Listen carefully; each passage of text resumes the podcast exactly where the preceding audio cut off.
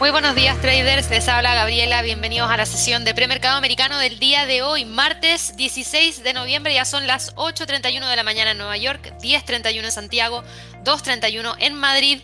Y hoy día tenemos bastante de qué hablar. Yo pensé que iba a ser una jornada movida por el tema de las ventas minoristas que íbamos a conocer para Estados Unidos justamente ahora, a las 8.30, pero ya partimos la mañana con mucho movimiento proveniente desde las criptos, con caídas que abordan más de un 7%, así que obviamente vamos a estar hablando acerca de eso el día de hoy. También tenemos movimientos bajistas por parte de Tesla, hay harta información que les tengo que compartir porque ayer tuvimos un precio de cierre de la acción en 1013 y hay que ver si todavía continúa con la caída en búsqueda de esos 900, que era el próximo nivel que estábamos mirando en el escenario de ver la ruptura de los 1000. Así que vamos a estar actualizando acerca de eso. También tuvimos entrega de reportes trimestrales, Walmart, Home Depot, que ya nos entregaron las cifras muy tempranito y que nos dieron luces de lo que puede ser el dato de ventas minoristas, que de hecho, como estamos recién partiendo y son las 8.30, ni siquiera lo he visto, pero ya tenía más o menos una postura respecto a cómo podría verse publicada el dato en sí. Y también obviamente vamos a estar hablando acerca de lo que estado ocurriendo con el mercado en general, los índices en Europa, que hoy día han vuelto a recuperar el movimiento alcista, que en realidad no es recuperar, sino que continuar con el movimiento alcista. Ahí me equivoqué en una palabra porque la verdad es que hemos visto que logran continuar con el impulso hacia la alza y eso tiene que ver directamente con las declaraciones de Christine Lagarde, presidenta del Banco Central Europeo, que nos entregó el día de ayer y que obviamente entrega mayor optimismo dentro del mercado. Así que tenemos bastantes temas. Tenemos al petróleo con noticias también importantes provenientes desde la Agencia Internacional de Energía. Hoy día se van a reportar las reservas semanales de crudo del API. Vamos a tener mañana nueva eh, cantidad de inventarios por parte de la Agencia Internacional de Energía. Hay muchas cosas que están pasando dentro del mercado, así que antes de partir y entregarles toda esta información que yo les acabo de mencionar, les quiero mencionar que Recuerden que tenemos en nuestro calendario de webinars, webinars especiales que se van a estar desarrollando justamente esta semana. De hecho, mañana tenemos un webinar especial junto a Alison que va a hablar acerca del indicador Ichimoku, cuatro pasos para operar con Ichimoku. Para aquellas personas que no conozcan este indicador de trading, más que un indicador de trading es un sistema. Está compuesto de muchos indicadores de trading que forman el Ichimoku y la verdad es que funciona bastante bien para aquellas personas que quieran sobre todo tratar de buscar operaciones de más largo plazo de swing trading en donde entrega eh, señales bastante interesantes de movimientos ya sea alcistas o bajistas. Así que los dejo súper invitados a que puedan registrarse y participar. Ahí les acabamos de compartir a través del chat y de hecho está fijado en el chat el enlace para que puedan revisar todo el calendario de webinars para que puedan registrarse y participar. Y tenemos también un webinar especial el día 18 de noviembre, es decir, el día jueves de esta semana a las 2 de la tarde hora de Nueva York, que es un versus de acciones, Netflix versus Amazon, y en este caso hablamos de Amazon Prime Video, y la gran pregunta es cuál sería el más rentable en el trading, así que va a estar súper entretenido también para que así lo puedan revisar, ya nos queda poquito para el webinar de Fibonacci, retrocesos y expansiones, para que también lo tengan presente, revisen toda la cantidad de webinars que tenemos porque son bastantes y la idea es que ustedes puedan con estos webinars ir aprendiendo cada vez más respecto a gestión de riesgo, respecto a análisis de acciones, respecto a indicadores de trading, entre un montón de otras cosas más, así que revísenlo.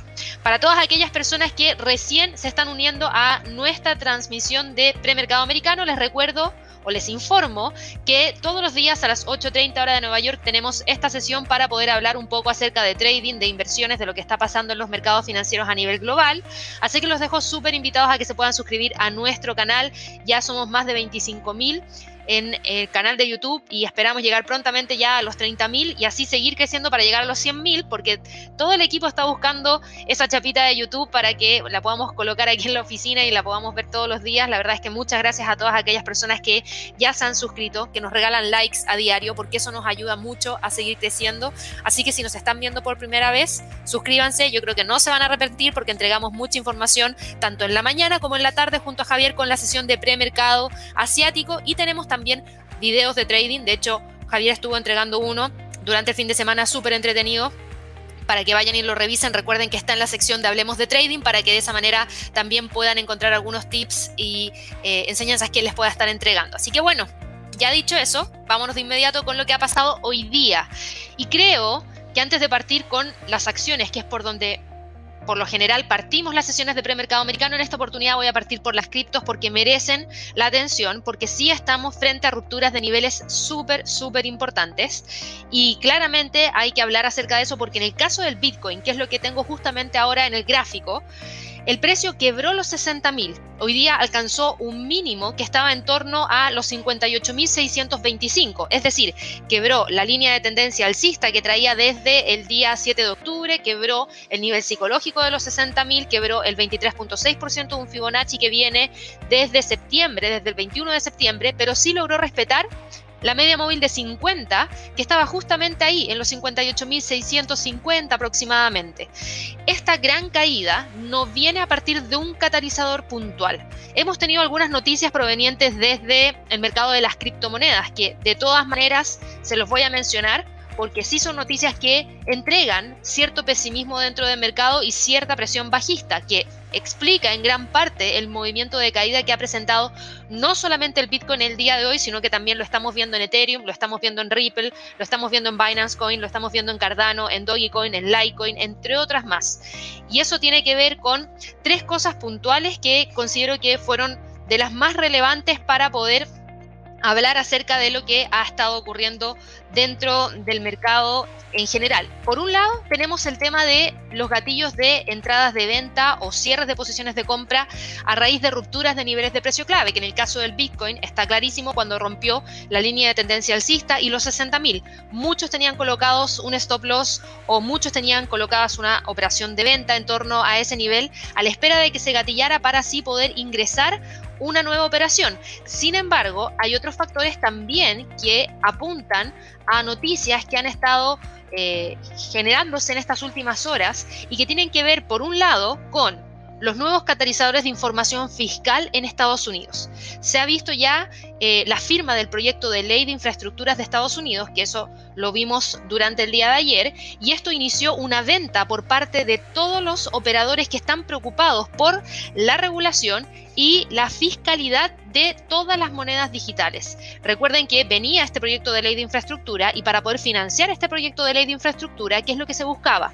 Se buscaba seguir mucho más de cerca el mercado de las criptomonedas y evaluar la posibilidad de eh, recaudar mayor cantidad de impuesto por ganancias de capital específicamente provenientes desde las criptos. Entonces, cuando ya se firma la ley de infraestructura de Estados Unidos, ya se pone prácticamente en marcha eh, todo este otro tema que tiene que ver específicamente con las criptos y que ha llevado a que algunos traders empiecen a cerrar sus operaciones antes de que se lleve a cabo esta ley.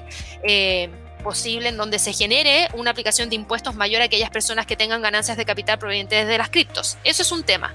Otro tema es una amplia medida de, de, represión proveniente desde China, porque China está estudiando la opción de imponer precios de energía punitivos a todas las empresas que se dedican a la minería de criptodivisas. Y eso fue una información que se entregó el día de hoy y que también es un catalizador negativo. Entonces tenemos esas dos noticias que son importantes y por otro lado tenemos las formaciones de patrones de trading técnicos que gatillan estos cierres de operaciones y estas aperturas de eh, eh, operaciones de venta. Así que para que lo tengan presente. No es lo único que está cayendo hoy día ligados al mercado de las criptos. Tenemos algunas empresas ligadas específicamente a minería como Riot, que la hemos visto y ustedes me han preguntado mucho acerca de esta compañía que venía recuperando terreno perdido súper bien. Lamentablemente hoy día está cayendo un 10,57% y nos está dejando con una cotización por acción de 37 dólares con 65 centavos, es decir, se aleja mucho de los máximos alcanzados ayer en 46,28 que, ojo, nos daban la esperanza de que el precio pudiese recuperar terreno perdido y continuar hacia los 50 dólares por acción. Con esta caída de hoy día de más de un 10%, volvemos volvemos a quedar por debajo de los 40, volvemos a quedar por debajo de los 38 y quedamos muy cerquita de la media móvil de 200 periodos que está en torno a los 36,81.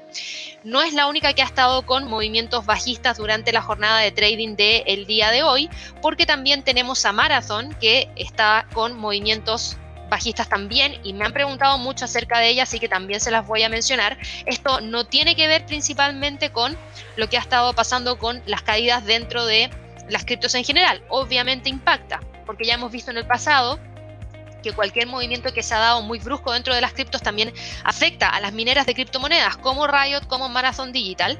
Y Marathon Digital hoy día está cayendo, no con la misma fuerza que Riot de un 10%, pero sí cae más de 6% y cotiza en torno a los 52 dólares por acción. Es decir, confirma con la caída de hoy día la ruptura que vimos de la línea de tendencia alcista que traía desde el 4 de octubre que quebró ayer. Ayer Marathon cayó más de un 27% y eso tenía que ver específicamente con el anuncio que había entregado la SEC la SEC emitió una citación para la instalación minera de Marathon Digitals en Montana. Y eso nunca es algo positivo. Y por eso Marathon ayer estaba con esta caída tan fuerte y hoy día profundiza el movimiento bajista. Entonces hay que prestar mucha atención porque de continuar con el retroceso, rompería el 38.2% del Fibonacci y nos llevaría ya al 50, que está en 48.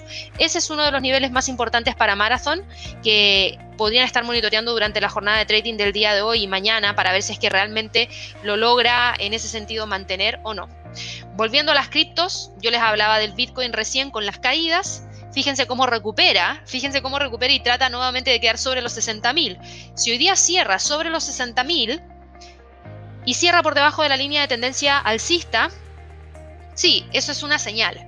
Pero considero que al cerrar todavía sobre los 60.000, podríamos ver quizás alguna recuperación si es que mañana tenemos eh, algún mayor impulso alcista, porque muchos pueden haber tomado estos puntos en 59.600, en 58.600 como puntos de entrada y eso es lo que está empujando el precio ahora hacia el alza y está recuperando parte del terreno perdido.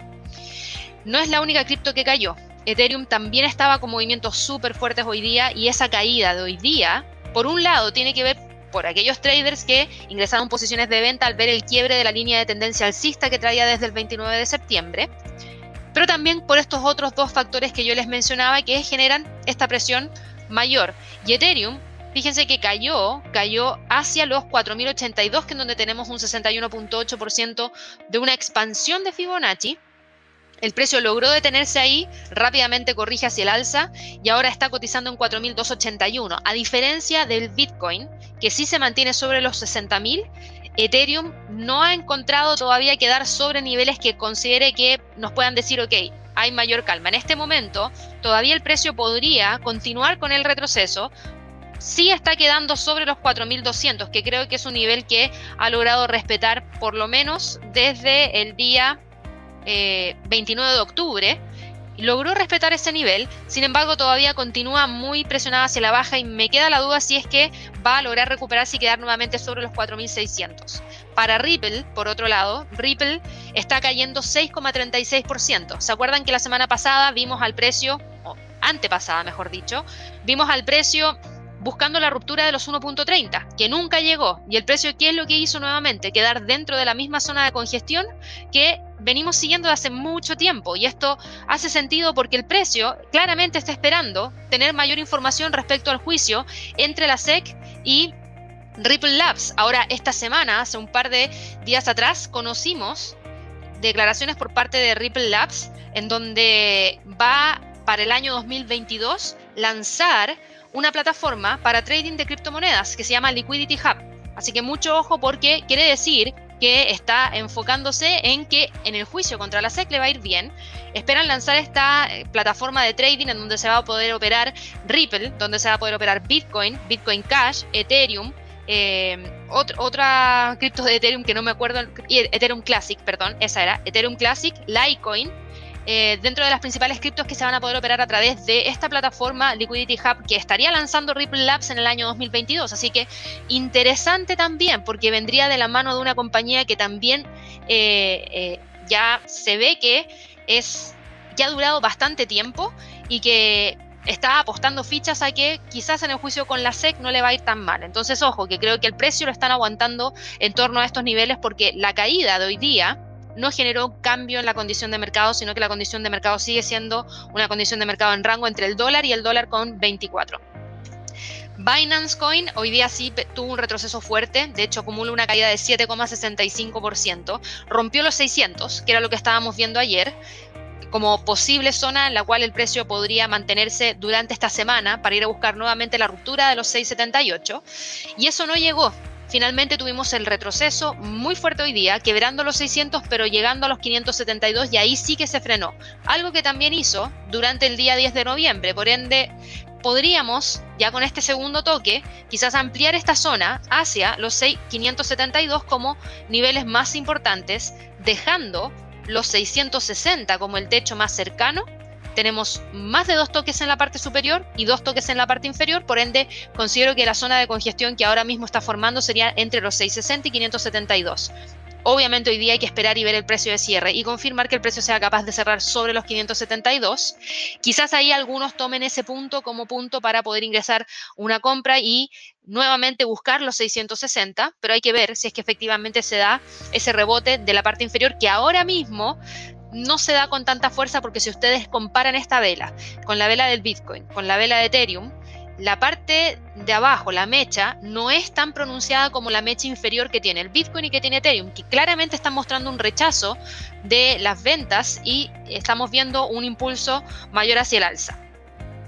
Cardano, por otro lado, Cardano ha, pasado por un muy mal periodo, la verdad. Cardano eh, yo le tenía bastante fe cuando venía con movimientos alcistas porque también venía a competir directamente con Ripple y Ripple para mí es una de las criptos que tiene mayor futuro siempre y cuando funcione y salga airioso de el juicio con la SEC porque viene a solucionar un problema grandísimo que tienen los bancos con el tema de las transferencias internacionales. Así que por eso eh, le tengo eh, un poquito de apreciación más a, Ripple que Cardano. Y Cardano, lamentablemente, tuvo errores en su protocolo que no se han logrado solucionar. Y eso es lo que le ha costado el continuar con el movimiento hacia el alza.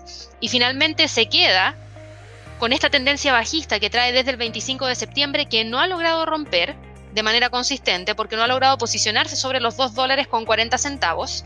Ahora cotiza en 1 dólar con 89 Fíjense que aquí sí que tenemos mecha en la parte inferior. El precio llegó a los 1,80 después de haber quebrado la media móvil de 200, pero ahora está tratando nuevamente de quedar sobre los 1,90. Y vamos a tener que estar muy atentos a ver si es que logra cerrar o no sobre ese nivel. Sin embargo, todavía sigue teniendo fuerte tendencia bajista y no se espera que haya un cambio de tendencia en el corto plazo, por lo menos para esta cripto.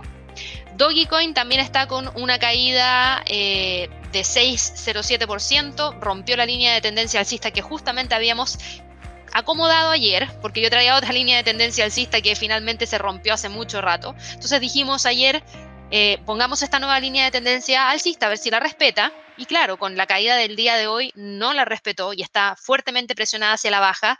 Está buscando la ruptura de los 0,24, que sí lo logró en la madrugada del día de hoy pero rápidamente empieza a corregir y está buscando quedar sobre los 0.25, que sería sobre la línea de tendencia hacia el alza.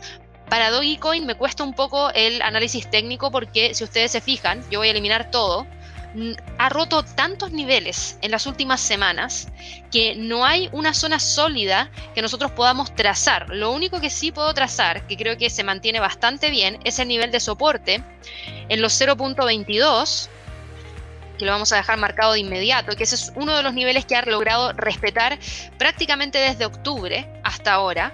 Sí tuvimos una gran ruptura durante el día 21 de octubre, pero rápidamente el precio logró quedar por sobre ese nivel.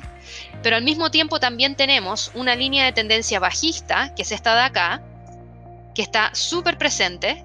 Por ende, creo que, que esto es lo que tenemos que estar monitoreando. Niveles entre los 0.30, que ha logrado mantener desde el 21 de agosto hasta ahora, en realidad 0.32 como nivel más importante, 0.30 en el corto plazo, porque no hemos logrado tener ninguna vela que cierre por sobre los 0.30 desde hace bastante tiempo.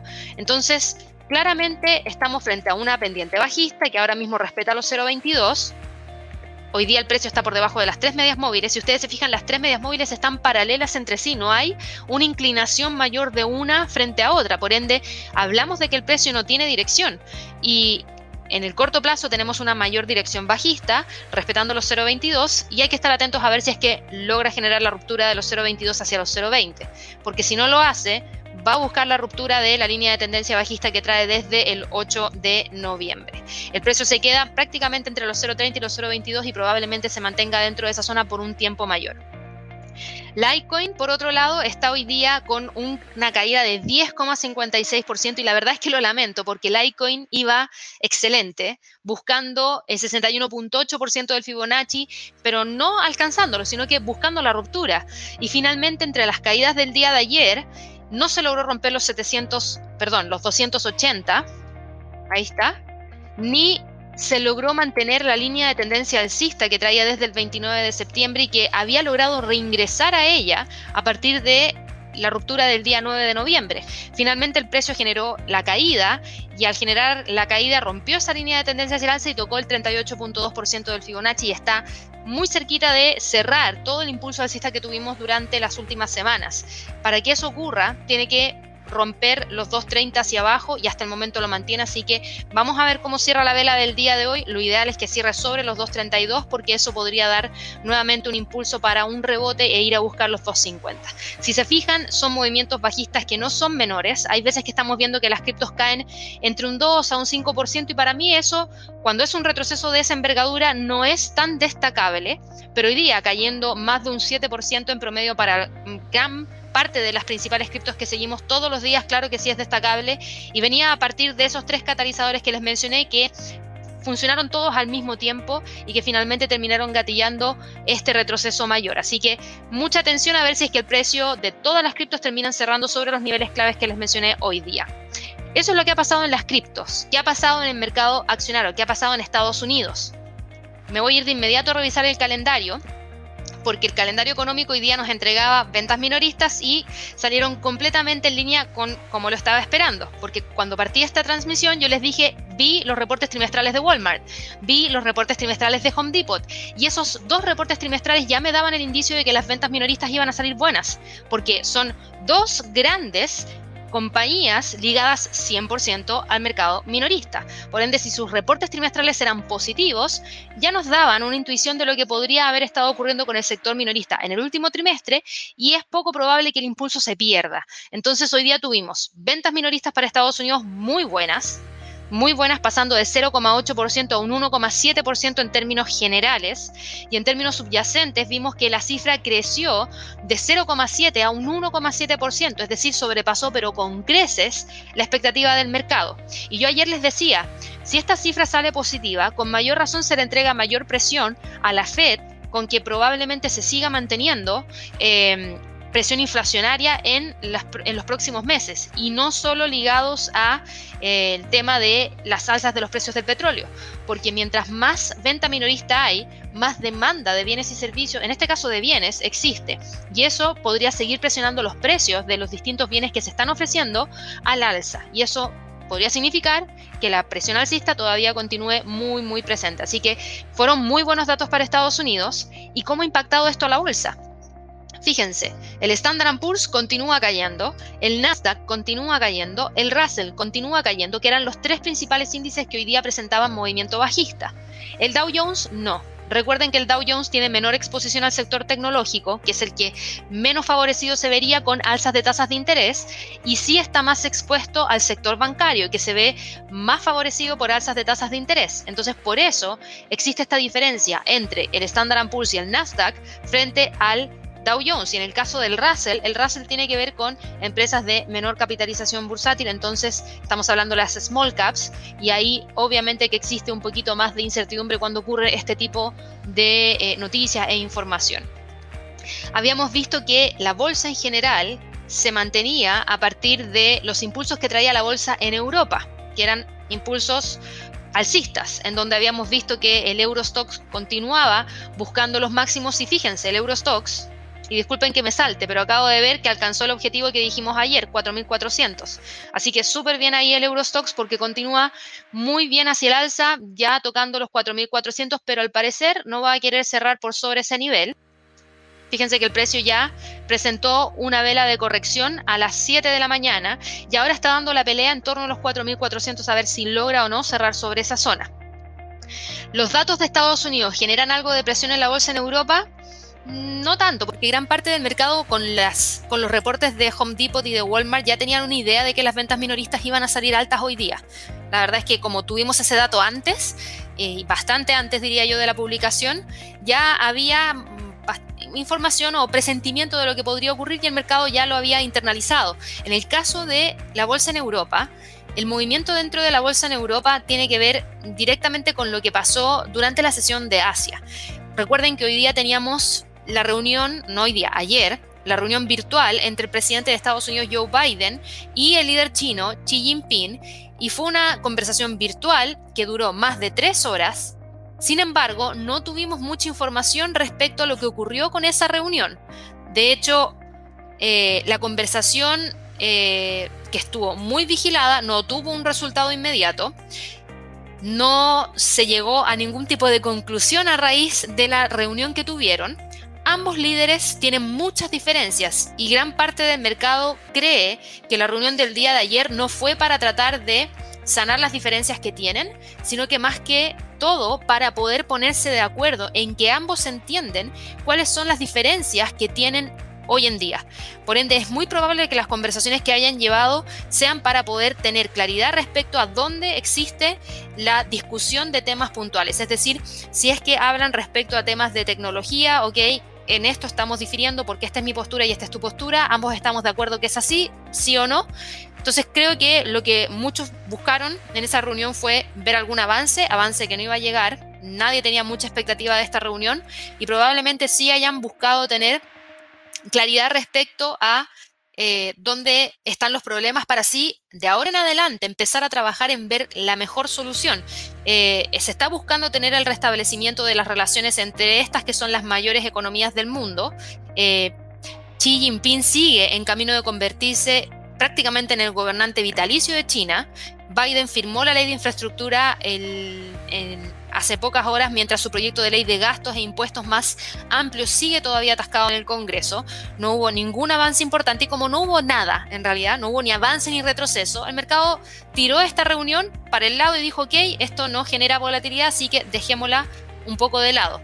Sí tuvimos... Eh, información proveniente desde los, los, resultados trimestrales y sí tuvimos movimientos dentro de la bolsa en Europa porque ayer tuvimos a la presidenta del Banco Central Europeo, Christine Lagarde, que rechazó las apuestas del mercado por una política monetaria más estricta, afirmando que hacerlo ahora para frenar la inflación podría ahogar la recuperación de la zona euro. Y eso fue tomado como algo de mayor optimismo y mayor confianza respecto hacia dónde debería moverse la bolsa ya en las próximas semanas porque descarta completamente una política monetaria más estricta en el corto plazo. El mercado respira y dice, ok, si la política monetaria va a seguir siendo flexible, acomodaticia, entonces vamos a seguir esperando que se tengan los buenos resultados que hasta ahora se han presentado. Y por eso tuvimos movimientos importantes hacia el alza, por las declaraciones de Christine Lagarde, por los buenos resultados de las empresas y las señales de relajación de las tensiones entre Estados Unidos y China. Teníamos a, por ejemplo, algunas compañías dentro de la bolsa en Francia. Eh, tenemos a Kering, déjenme ver si encuentro rápidamente el ticker aquí. Kering que es eh, el grupo de lujo francés, fue uno de los que más ganó durante la jornada de trading del día de hoy. Está dentro del CAC 40, que es el índice de Francia está con un movimiento hacia el alza de más de 4,65%. ¿Y por qué? Porque su marca principal, que es Gucci, dijo que esperaba que los ingresos del año 2021 estuvieran en línea o fueran superiores a su nivel anterior a la pandemia. Y la HSBC elevó este valor a compra. Lo sacó de neutral a compra. Por ende, con esto se movió con mucha fuerza hacia el alza. Y para Kering, no sé quiénes siguen a Kering, pero está generando la ruptura de los 700 y eso es una señal importante porque fíjense que logró despegar de la resistencia que mantenía desde el 20 de agosto del 2021 logró quebrar el soporte que tuvimos en el pasado en torno a los 710 y está en búsqueda de cerrar este gap bajista que tuvimos entre el día 18 de agosto y el 19 de agosto. Y para poder cerrarlo, el precio tiene hoy día que buscar un cierre de 7.20, que no creo que llegue el día de hoy por el movimiento que está teniendo Kering ahora, pero que sí podría llegar en las próximas jornadas si es que se mantiene la tendencia alcista que trae y si es que se mantiene también al precio por sobre las tres medias móviles de 50, 100 y 200 periodos. Así que ojo con los 7.20 en cuanto a niveles de Fibonacci para Kering. Fíjense que el precio estaría ahora mismo, déjenme cambiar el color que se me confunde buscando los 7.23 porque ya quedó sobre el 50% del retroceso de Fibonacci. Súper bien ahí para Kering. Eh, tuvimos también otras empresas que se vieron impactadas de manera positiva, como por ejemplo eh, tuvimos a eh, el inversor tecnológico que es Prosus NB, que subió alrededor de 2,6% porque pronosticó un mayor beneficio para el primer semestre del año 2022. Obtuvo unos ingresos de alrededor de 12.300 millones de dólares por la venta de parte de su participación en Tencent. Así que bien ahí para el inversor tecnológico holandés Prosus NB. Hay otras acciones que también han tenido movimientos alcistas. Eh, y eso es lo que apoyó en gran parte estas alzas dentro del Eurostock 50, dentro del Eurostock 600, las alzas también dentro del DAX. Vuelvo al Eurostock 50 y probablemente hoy día termine cerrando en torno a los 4.400. El DAX alcanzó máximo histórico, rompió el objetivo que teníamos en 16.200, que fue lo que hablamos el día de ayer.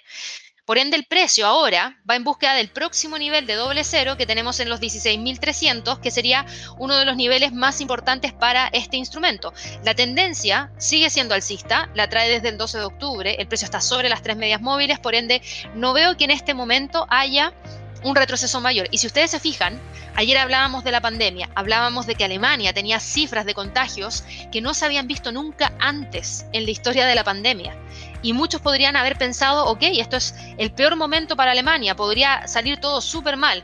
Sí, podría ser, pero ahora la población tiene una mayor cantidad de vacunas, el alza de los contagios no necesariamente va a llevar un colapso en los sistemas de en los sistemas hospitalarios, por ende todavía no podemos decir que va a tener el mismo impacto que tuvo la primera ola en Alemania, por ejemplo. Es por lo mismo que no se ha llamado a ningún tipo de confinamiento estricto todavía por parte de Alemania y lo que sí hemos tenido es que hemos visto que sí se ha logrado tener muy buenos resultados trimestrales por parte de compañías europeas a pesar de la pandemia y a pesar de lo que todo el mundo esperaba que ocurriese. Y eso es lo que finalmente termina entregándole mayor movimiento al Cistal DAX. El IBEX de España.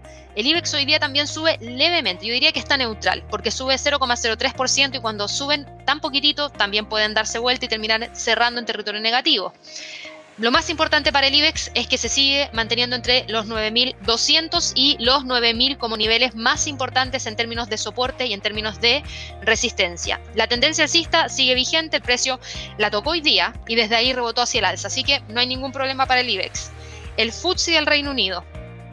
El FTSE del Reino Unido es otro tema, porque el FTSE del Reino Unido está viéndose, eh, la verdad es que bastante impactado con movimiento bajista de 0,14%. Hoy día teníamos información respecto a Royal Dutch Shell, que transa en la bolsa de eh, Londres en este caso, y no, no sé si fueron malos datos, pero sí tuvimos eh, la develación de sus planes para poder racionalizar su estructura, descartando completamente su sistema de doble acción en favor de una única línea de acciones.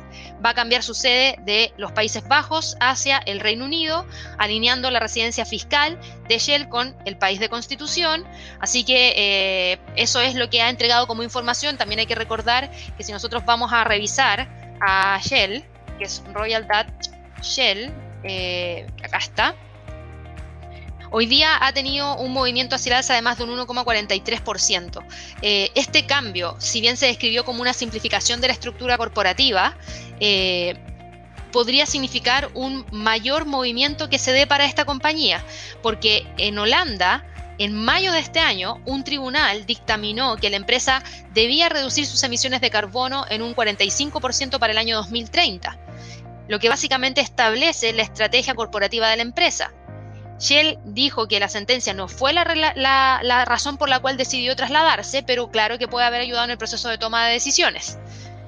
Y eh, hay que ver qué es lo que finalmente ocurre con eh, Shell, pero eh, Royal Dutch Shell incluso va a tener probablemente un cambio en su nombre, porque esta reubicación conllevaría un cambio de nombre a dejarlo tan solo como Shell y sacar el Royal Dutch que ha mantenido por más de 130 años. Así que interesante también, pero no es lo que ha estado generando impacto directo dentro de eh, el FTSE. El hoy día está con un retroceso, que es un retroceso que había partido durante la semana pasada, el 12 de noviembre, se despega un poco de lo que están haciendo los índices en Europa, como el eh, Eurostock 50, el DAX, el IBEX y el CAC 40, y retrocede 0,16, pero se mantiene entre los 7.300 y los 7.400. En cuanto a la bolsa, ya habíamos hablado eh, respecto a los datos de las ventas minoristas en Estados Unidos, pero yo les había mencionado que habíamos tenido también información proveniente desde algunas entregas de reportes trimestrales. Y esas entregas de reportes trimestrales no necesariamente van ligadas a algún índice en particular, pero sí nos entregan mucha información respecto al sector minorista, que ya tuvimos el resultado. El resultado fue una gran alza en las ventas minoristas, quedando en un 1,7% en términos generales y un 1,7% en términos subyacentes. Entonces sí que estamos viendo eh, bastante venta en el sector minorista que podría significar mayor presión inflacionaria. Ojo que dentro de nueve minutos más vamos a conocer la producción industrial y el indicador de actividad industrial en Estados Unidos que podría gatillar un mayor movimiento aún. Pero yo les mencionaba que antes de esto habíamos tenido la entrega de reportes trimestrales de Walmart. En el caso de Walmart, hoy día lo que tenemos como movimiento para Walmart es un movimiento de caída de 0,7%, a pesar de los buenos resultados que tuvimos. Porque si nosotros vemos los resultados, esto fue lo que se presentó durante la jornada de trading del el día de hoy, en donde vimos que la cifra de ventas en cuanto a variación entre el año anterior lograron subir con mucha fuerza y también logramos tener buenos datos proyectados para el año 2022, así que creo que esto es algo bastante interesante porque sí tuvimos buenos reportes de ganancias trimestrales y a pesar de los buenos reportes de ganancias trimestrales, Walmart no está con un movimiento alcista. Y esto tiene que ver específicamente con lo siguiente, yo les voy a hablar acerca de el reporte trimestral y los datos que se han estado entregando en los últimos minutos, porque los beneficios que tuvimos para Walmart tienen eh, buenos datos porque si nosotros vamos a ver acá las ganancias por acción, las ganancias por acción mostraron que la cifra fue reportada en un dólar con 45 centavos, sorprendió a la estimación y sobrepasó la estimación del mercado en 3,62%. En cuanto a los ingresos, también logró superar la estimación de mercado. Superaron todas las expectativas porque los compradores de comestibles sensibles a los precios acudieron en masa a sus tiendas en medio del aumento de los costos de los productos básicos del hogar el tamaño de esta gran tienda minorista le está ayudando a gestionar las cadenas de suministro que hoy en día están congestionadas porque está negociando con los fabricantes, está aumentando su inventario y está aumentando la flota de sus propios barcos para poder transportar las mercancías por todo el mundo. O sea, está realizando una gran inversión. Walmart elevó eh, su previsión para todo el año, diciendo que las ganancias ajustadas por acción eh, van a ser alrededor de 6 dólares con 40 centavos frente a sus expectativas anteriores de entre 6.20 y 6.35 dólares. Las acciones, eso sí, no estaban subiendo, sí subieron tras la entrega del reporte trimestral. Tras la entrega tuvimos un gran movimiento importante hacia el alza, pero ya está con la corrección a partir de lo que estamos viendo como movimientos por las ventas minoristas en Estados Unidos. Eh, ahora para poder entender un poquito las ventas de Walmart en las mismas tiendas en Estados Unidos crecieron un 9,2% excluyendo el combustible, que es por encima del, del 6,9% que se esperaba. Las ventas del comercio electrónico de Walmart en Estados Unidos crecieron un 8% con respecto al trimestre anterior. Súper bien también. La inflación claramente está afectando a los consumidores en su rutina diaria, desde, por ejemplo, llenar eh, los estanques de gasolina hasta llenar el refrigerador. Sí, porque se acuerdan que yo les había dicho que todo está subiendo. Bueno, entonces la gente también toma decisiones respecto, ok, o ando en auto o lleno el refrigerador o hago una combinación de ambos para que no haya ningún problema. Según el Departamento de Comercio de Estados Unidos, la inflación anual aumentó en el mes de septiembre a su ritmo más rápido en más de tres décadas y Walmart es conocido por su énfasis en los precios bajos diarios, que es uno de los minoristas que mejor puede capear un periodo de alzas de precio. A medida que los consumidores sienten el impacto de los precios, es posible que compren más alimentos, más ropa y otros productos en las tiendas y en el sitio web de Walmart en lugar de acudir a la competencia. ¿Por qué? Porque en su mente está grabado que Walmart es sinónimo de precios bajos. Entonces, cuando vayan a buscar ahorrar en todos estos ítems que yo les acabo de mencionar, probablemente la gente prefiera a Walmart que a Target o a Walmart que a otras tiendas como por ejemplo Whole Foods que nos vende también alimentos que son un poquito más costosos. Entonces, claramente ahí podría darse eh, este, esta variación. Eh, en cuanto a el director financiero de Walmart y las declaraciones que nos ha estado entregando. Dijo que siempre han luchado contra la inflación para los clientes, que su escala y la amplitud de productos que tienen les permiten hacer las cosas de forma beneficiosa para los clientes y para los accionistas. Dijo que la inflación de los alimentos fue de un dígito bajo o medio en el periodo de tres meses. Dijo que la empresa está sintiendo ya la presión del aumento del costo del combustible, del transporte y de los productos, pero que ha sido capaz de reducir el número de promociones sin perjudicar las ventas. Además, recibió un impulso de los nuevos ingresos procedentes del creciente negocio que tienen también en términos de publicidad. Y dijo que la empresa no ha visto hasta ahora signos de reducción de las ventas, como por ejemplo la compra de paquetes más pequeños o de marcas más baratas, pero sí dijo que puede estar captando clientes que buscan ahorrar dinero y tiempo. Lo que me preocupa para Walmart es que la empresa, si bien está ganando una cuota de mercado que había perdido porque todas estas personas habían ido hacia otras tiendas, como ahora buscan ahorrar, probablemente la recuperen o eh, estén ganando personas que antes no iban hacia allá. Pero sí me preocupa que tengamos algún tipo de problema en el margen, porque ellos ya están sintiendo la presión y van a hacer todo lo posible para tratar de seguir entregando precios bajos para los clientes y así seguir siendo líderes en el mercado en relación a ese sector en particular. Pero quiero ver qué es lo que pasa para el futuro. Ellos dicen que no han visto ningún impulso material de las compras navideñas en el tercer trimestre.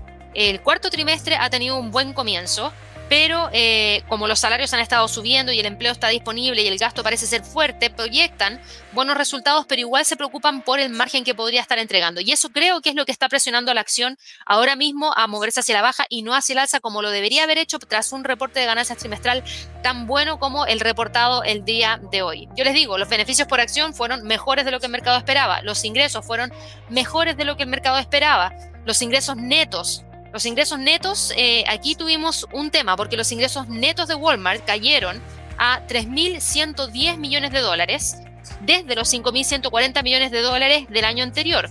Y esto excluyeron, eh, eh, perdón, esto no es positivo porque tendríamos que haber visto un aumento y no una caída. Y creo que eso también se une con la preocupación del margen operativo que potencialmente podrían tener a eh, estos instrumentos, ¿ya?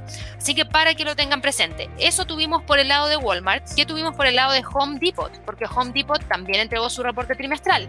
Home Depot eh, hoy día está con un movimiento en el precio de su acción que no, se, que no es similar al de Walmart. Walmart, al no alcanzar los ingresos netos y ver una caída tan fuerte de más de 2 mil millones de dólares, le generó esta presión bajista. Pero Home Depot Hoy día sí que sube, Home Depot sí que está saliendo de esta zona de congestión que traía y sí que está logrando subir más de un 2% y quedando en 378 dólares con 75 centavos. Así que excelente ahí para Home Depot porque la entrega de reportes trimestrales le favoreció y le favoreció bastante. En cuanto a las cifras que se reportaron el día de hoy para Home Depot, Home Depot, déjenme compartírselas de inmediato porque eh, el beneficio por acción de la compañía fue de 3 dólares con 92 centavos. Está mucho mejor que los 3 dólares con 42 centavos que el mercado estaba esperando. En cuanto a ingresos, también logró superar la estimación del mercado en más de 5,35%. Así que creo que fue una entrega súper, súper buena. Superaron las previsiones de los analistas, los clientes gastaron más en proyectos de mejora del hogar. Y piensen en esto, yo y gran parte del mercado hubiese esperado que, dado que la gente está saliendo más y no se está quedando tanto en sus casas, los proyectos de mejoras en el hogar podrían haber finalizado. Pero al parecer no es así.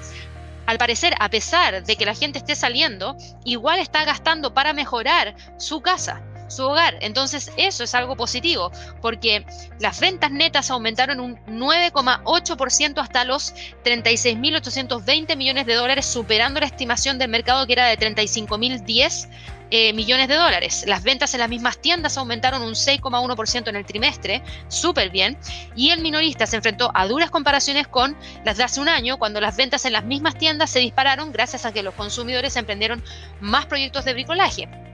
Pero igual, tuvimos un incremento en comparación al trimestre anterior y eso sí que es positivo. Quiere decir que la pendiente hacia el alza continúa. La fortaleza del mercado inmobiliario ha ayudado claramente a Home Depot y a su rival Lowe's. Los consumidores han estado invirtiendo más a medida que los precios de la vivienda están subiendo, ha aumentado casi un 20% en comparación con hace un año atrás. Súper bien. Y la demanda de materiales ha aumentado por parte de los profesionales del hogar, lo que ha ayudado también a compensar la menor demanda de los proyectos que se hacían de manera autónoma. Es decir, la gente está eh, delegando esto a un profesional para que lo hagan, pero igual buscan mejorar su casa. Y eso creo que es, es, interesante. Home Depot tiene una mayor cuota de mercado profesional. Lowe's está tratando de ganar más ese mercado, pero igual le fue súper, súper bien y va en busca de los 380 dólares por acción. Ahora, en cuanto a los índices, fíjense que esto no se ve reflejado directamente en el movimiento dentro del Standard Poor's, dentro del el Nasdaq, no. Los índices ligados más al sector tecnológico están hoy día presionando o están viendo una presión bajista importante, porque no todo es positivo. No, no, todo es reporte de ganancia trimestral. Tenemos a Tesla y Tesla está todavía muy presionado hacia la baja. Si nosotros miramos la cotización de la acción de Tesla, la cotización de la acción de Tesla la verdad es que está pasando por un muy mal momento. Hoy día está cayendo nuevamente 0,92%. Nos sigue dejando sobre los mil dólares por acción. Está cotizando en mil dólares con cuatro en 1.004 dólares con 10 centavos. En eso está cotizando hoy día la acción de Tesla. Eh, está cayendo porque Elon Musk vendió 930 millones de dólares en acciones para cumplir con las obligaciones de retención de impuestos relacionadas con el ejercicio de opciones sobre acciones. También está siendo demandado por un banco porque consideraron que manipuló el precio con realizar esta encuesta a través de Twitter. Entonces eso no es positivo y eso es lo que genera en gran parte la presión bajista por parte de Tesla Fíjense que también estamos viendo a la SEC encima de Tesla por distintos temas. También se habló respecto a que con eh, la escasez de semiconductores hay incluso algunos modelos que podrían venir con una menor cantidad de puertos USB de lo que se había esperado en un principio. En total, Musk vendió 934.091 acciones tras ejercer las opciones de compra que eran de 2,1 millones de acciones a 6,24 dólares cada una. Eso lo hizo el día de ayer. Y eso es lo que generó una gran presión bajista y esta es la segunda vez que Elon Musk ejerce su opción de compra de acciones. Y estas dos ventas están relacionadas con las opciones que se establecieron en septiembre a través de un plan de negociación que permite a las personas con información privilegiada de las empresas establecer transacciones planificadas de antemano según un calendario y a finales del año 2020 ellos tenían una opción de compra de 22 dólares con 80 perdón, de 22,86 millones de acciones que vencen en agosto del año que viene y esto muestra una presentación de Tesla, o sea, lo pueden ver específicamente. Y eh, es lo que ha generado esta gran presión. Y obviamente como Tesla es una de las grandes empresas que están dentro de la composición de estos índices, estamos viendo que genera una gran presión bajista.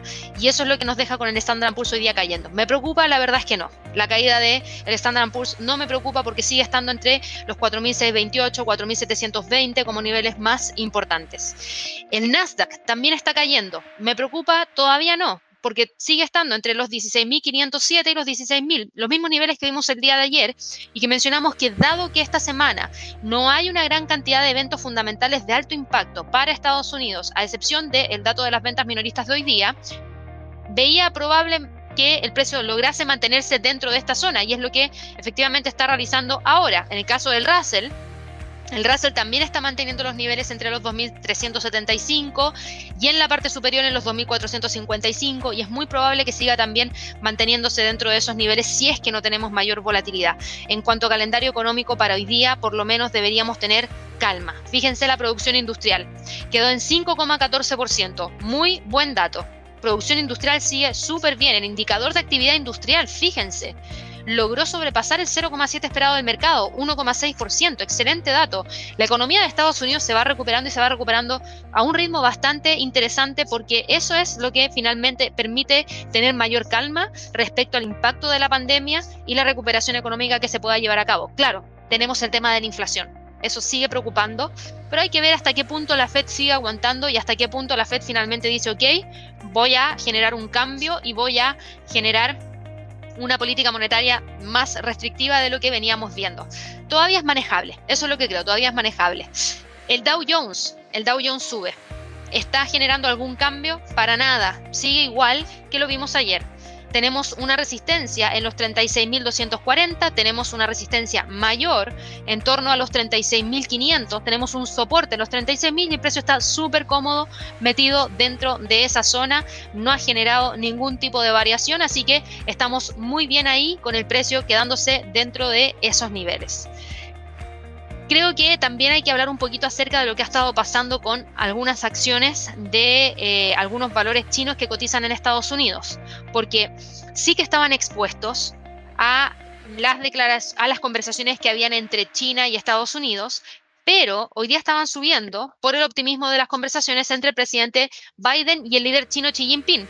Vamos a revisar algunas, como por ejemplo NIO. No estoy tan segura de que esté con gran movimiento alcista, ni siquiera sé si está con un movimiento de recuperación mayor, pero sí está tomando un respiro. NIO hoy día sube 0,71%, cotizan 40 dólares con 86 centavos y la explicación es exactamente a partir de lo que les acabo de mencionar. Buenas relaciones o por lo menos calma en las tensiones entre China y Estados Unidos que genera que esta acción recupere algo del terreno perdido. Eh, ¿Está generando algún tipo de cambio? No, para nada. Sigue ahí dando la pelea para reingresar al canal alcista que traía desde el 6 de octubre. ¿Qué pasó con Alibaba? Ayer me preguntaban mucho por Alibaba, ¿cierto? Alibaba hoy día está subiendo 0,76% y cotiza en 167 dólares con 81 centavos. Se sigue quedando aquí, dentro de la misma zona que destacamos el día de ayer recupera algo de terreno perdido por este tema que les acabo de mencionar, pero sigue con su formación y su condición de mercado, que es una condición de mercado en rango entre los 180 y los 140. Ya lleva varios meses desde agosto metido dentro de esta zona y probablemente se siga manteniendo dentro de esos niveles hasta que vea una recuperación mayor, que realmente se vea una liberación de las tensiones a nivel eh, global entre China y Estados Unidos. ¿Qué ha pasado ahora con el mercado de divisas? El mercado de divisas hoy día está con el dólar ganando algo de terreno. Las ventas minoristas subieron. Si yo voy al gráfico de 15 minutos, las ventas minoristas fueron lo que gatilló el movimiento mayor hacia el alza por parte del dólar, porque esto generó especulación de cambios en las tasas de interés. La producción industrial fue bastante fuerte y al ser bastante fuerte también generó especulación de política monetaria más restrictiva y eso apoya las alzas dentro del dólar y por eso el US dólar hoy día continúa con la senda alcista respetando la línea de tendencia hacia el alza que trae desde el 28 de octubre.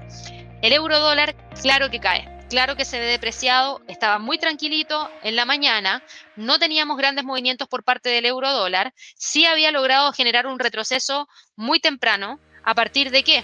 De los datos que yo les mencioné de las ventas minoristas, a partir de la producción industrial, que son datos muy sólidos y que generan mayor alza dentro del dólar y presión bajista por parte del euro y está en búsqueda de qué nivel? De los 113. ¿Se acuerdan que ayer yo les dije, si el precio rompe los 114 va a ir a buscar los 113, va en búsqueda de los 113? Hoy día es probable que lo alcance, hasta el momento todavía la presión bajista se mantiene. No hay mecha en la parte superior, perdón, no hay mecha en la parte inferior, lo que quiere decir que las ventas todavía no se rechazan y eso podría profundizar aún más la caída del euro dólar. Eso sí, los, los 1.13 podría ser un sólido nivel en donde se mantenga el precio de este instrumento. La libra dólar, por otro lado, está cotizando con un alza leve de 0,05%. Fíjense que la libra no logra caer con tanta fuerza como si lo está haciendo el euro frente al dólar. Si yo voy a un gráfico de 5 minutos, fíjense que eso pasa porque la libra dólar venía subiendo, venía ganando terreno entre las 8 y media y las 8.55. Pero luego con estos datos provenientes desde Estados Unidos genera este gran movimiento bajista y es lo que finalmente está haciendo que pierda ese terreno que había ganado y probablemente termine cerrando con un precio en torno a los 1.34 como nivel más importante. El dólar yen está hoy día cotizando con una fuerte alza y súper bien el dólar yen, miren. Ahora, ojo, esta ruptura que se está dando ahora en los 114,50 hay que esperar la confirmación tras el precio de cierre de la vela diaria. Si el precio no logra cerrar por sobre los 114,50 podríamos estar frente a un falso rompimiento. Es súper importante que hoy día el precio logre cerrar por sobre ese nivel. De continuar con el alza, la próxima resistencia la tenemos acá arriba y esa próxima resistencia está ahí, en 114,69.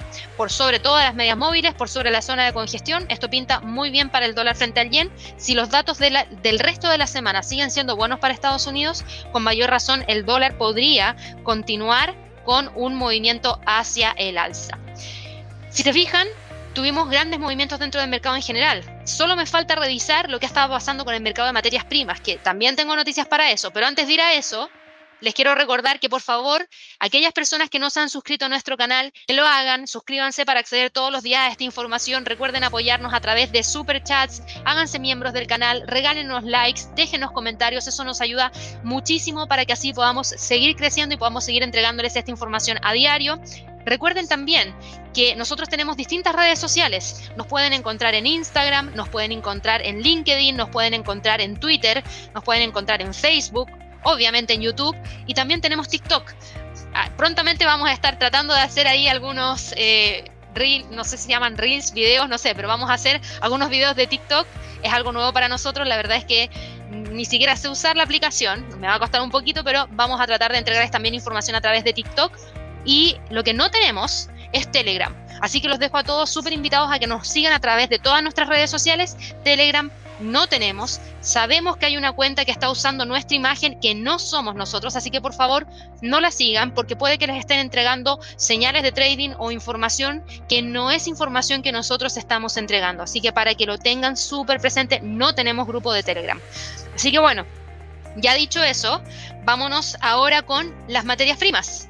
Y las materias primas son el petróleo, que ahora está cayendo, pero estaba subiendo y fíjense en el petróleo, yo voy a ir al gráfico de una hora. En el gráfico de una hora tenemos al precio hoy día con un movimiento hacia el alza importante. Se queda ahí en los 81.50, pero está cayendo ahora. Cae a partir de las 8 de la mañana y cae con mayor profundidad ahora por toda esta información en donde, recuerden, el US Oil cotiza en qué? Cotiza en dólares. Es el WTI, es el West Texas Intermediate.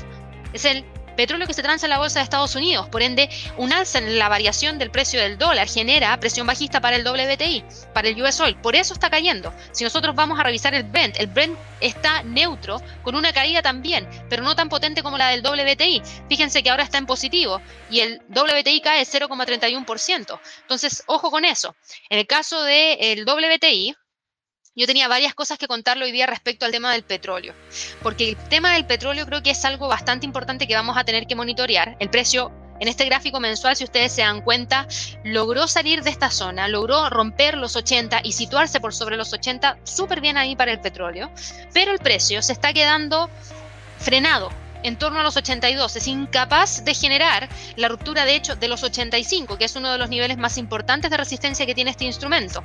Y eso tiene una razón y esa razón es que, por un lado, este precio en el cual está cotizando el petróleo hoy en día le es atractivo a todos aquellos productores de petróleo en Estados Unidos que, al ver precios del petróleo en torno a los 50 dólares por barril, no les convenía abrir sus plataformas de extracción, ni perforar, ni hacer ningún tipo de inversión porque el costo de producir era más alto que el costo en el cual se comercializaba. Pero hoy día, con un precio del barril en 80 dólares, para algunos productores les es bastante atractivo y vuelven a generar la reactivación de sus plataformas. ¿Eso qué significa? Que potencialmente podríamos tener mayor producción. Podríamos tener potencialmente mayor producción. Por otro lado, el consejero delegado de Trafigura, Jeremy Wire, dijo que la tensión en los mercados mundiales del petróleo se debía principalmente a la vuelta de la demanda de los niveles anteriores de la pandemia, que ya se alcanzaron. Sin embargo, la Agencia Internacional de Energía afirmó que el repunte del mercado del petróleo podría remitir entregaron una declaración más pesimista porque dijeron que los altos precios podrían suponer un fuerte incentivo para aumentar la producción, especialmente en Estados Unidos. Recuerden que Estados Unidos no está con todas sus plataformas activas. Y eso lo pueden ver a través del reporte de Baker Hughes que vimos ayer y a medida que sigamos teniendo estos precios y se mantenga en torno a estos niveles por un tiempo mayor, es muy probable que esas plataformas vuelvan a activarse y volvamos a tener los niveles de producción que teníamos antes de la pandemia. Por otro lado, el secretario general de la OPEP, Mohamed Barquindo, dijo que espera un superávit de oferta de petróleo en diciembre y espera que el mercado siga teniendo un exceso de oferta el próximo año. Entregó una visión bajista. ¿Por qué? Porque tenemos un nivel de demanda importante hoy día, pero con las alzas en los contagios y un mayor nivel de producción, podría significar que eventualmente podamos tener, sobre todo por el tema de los contagios, menor demanda. Y esa menor demanda, con una alta producción, podría llevarnos a tener nuevamente un exceso de oferta. Así que Mohamed Barquindo, el secretario general de la OPEP, entregó esa declaración justamente hoy día y es lo que finalmente también entrega presión bajista para el petróleo. Entonces, si nos vamos al gráfico diario, creo que una de las cosas más importantes es que ya nos olvidamos de esta línea de tendencia bajista ya nos olvidamos de esta zona de congestión porque se ha roto muchas veces, nos olvidamos de los 80 dólares por barril, vamos a dejar marcado los 82 porque eso es lo que está respetando justamente ahora, así que lo vamos a dejar marcado ahí. El precio creo que tiene una zona de congestión más clara y más definida, porque hace varios días que la mantiene, entre los 79 y los 85 dólares por barril. Tenemos dos toques en la parte inferior más de dos toques en la parte superior, por ende los 85 y los 79 me parece perfecto como para poder consolidar esta zona y dejarla metida entre esos niveles para evaluar cualquier otro tipo de zona que podría tratar de alcanzar. Así que esos son los niveles para el petróleo. Hoy día probablemente termine cerrando entre los 80 y los 82. Ojo, ojo que hoy día tenemos la publicación de las reservas semanales de crudo del API en la tarde, a las 4.30 de la tarde hora de Nueva York, si ese dato muestra una caída, el petróleo podría repuntar. Si ese dato muestra un alza en los inventarios, en las reservas semanales de crudo, el petróleo podría profundizar la caída. Así que mucho ojo ahí. Y en cuanto al oro, el oro está hoy día cotizando en torno a los 1.862 dólares.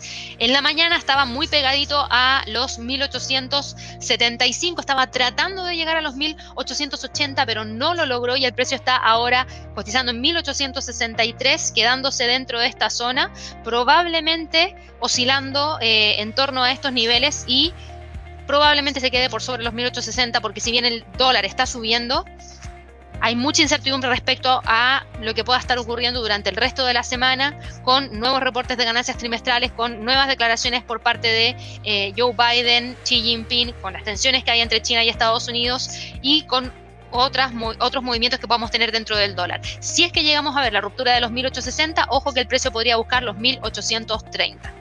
Así que bueno, con eso terminamos la revisión de los mercados. Yo sé que hay muchas preguntas que hay aquí a través del chat.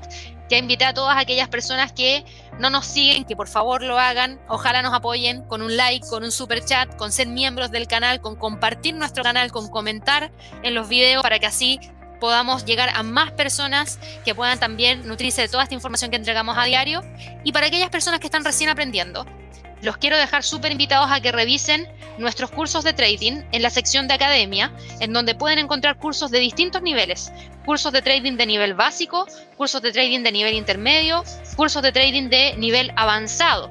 De hecho, este mes tenemos un curso especial de índices, ETFs y futuros que vamos a estar realizando a principios del mes de diciembre. Y recuerden que nosotros contamos con becas de estudio. Ustedes podrían acceder a estos recursos de manera gratuita, incluso a sesiones de coaching de manera gratuita. Pero para poder conocer cómo poder acceder a esas becas de estudio, yo les voy a compartir un enlace para que ahí puedan solicitar más información, los puedan contactar y les expliquen muy bien cómo funcionan estas becas de estudio, porque la verdad es que eh, la idea es que ustedes puedan acceder a educación de trading gratis y que el dinero que ustedes estén invirtiendo sea para invertirlo en su cuenta de trading. Yo sé que hay algunas personas que les cuesta eh, buscar el capital, que es capital de riesgo, para poder realizar la apertura de una cuenta de trading. Y la idea es que puedan acceder a estos recursos de manera gratuita y no tengan que invertir más. Eh, obviamente, si quieren comprarlos aparte, bienvenido sea, porque todos se pueden comprar aparte. Pero si quieren acceder a las becas de estudio, por favor, completen este formulario, porque ahí les van a explicar muy bien cómo funcionan las becas para así poder acceder a estos recursos de manera gratuita. Así que bueno, Mañana espero hacer más corta la introducción del premercado, porque hoy día me alargué demasiado, pero era porque teníamos muchas cosas de qué hablar y por eso me alargué un poquito más. Pero recuerden que hoy día a las 12 hora de Nueva York tenemos la sección de preguntas de trading. Recuerden suscribirse a nuestro canal de YouTube. No se olviden, suscríbanse, denle clic a la campanita de notificaciones para que de esa manera puedan... Eh, recibir una notificación cada vez que hagamos algo nuevo dentro del canal. Recuerden regalarnos un like para que así podamos seguir creciendo la verdad siempre lo digo, siempre digo, la verdad es que nos ayuda muchísimo y sí, la verdad es que nos ayuda muchísimo porque es la forma en la cual YouTube nos recomienda a nosotros, a otras personas que les interese el tema de las inversiones y el tema del trading. Entonces, si ustedes le dan like a nuestro canal o comentan nuestros videos o nos comparten en sus redes sociales, genial, porque para nosotros nos ayuda a poder llegar a más personas y así como ustedes se benefician, la idea es que más gente también se beneficie respecto a esta información de mercado que entregamos a diario junto a Javier y junto al resto del equipo de inversiones y trading. Así que bueno, espero que todos tengan una excelente jornada el día de hoy. Nos vemos en un rato más y que estén muy bien. Hasta luego.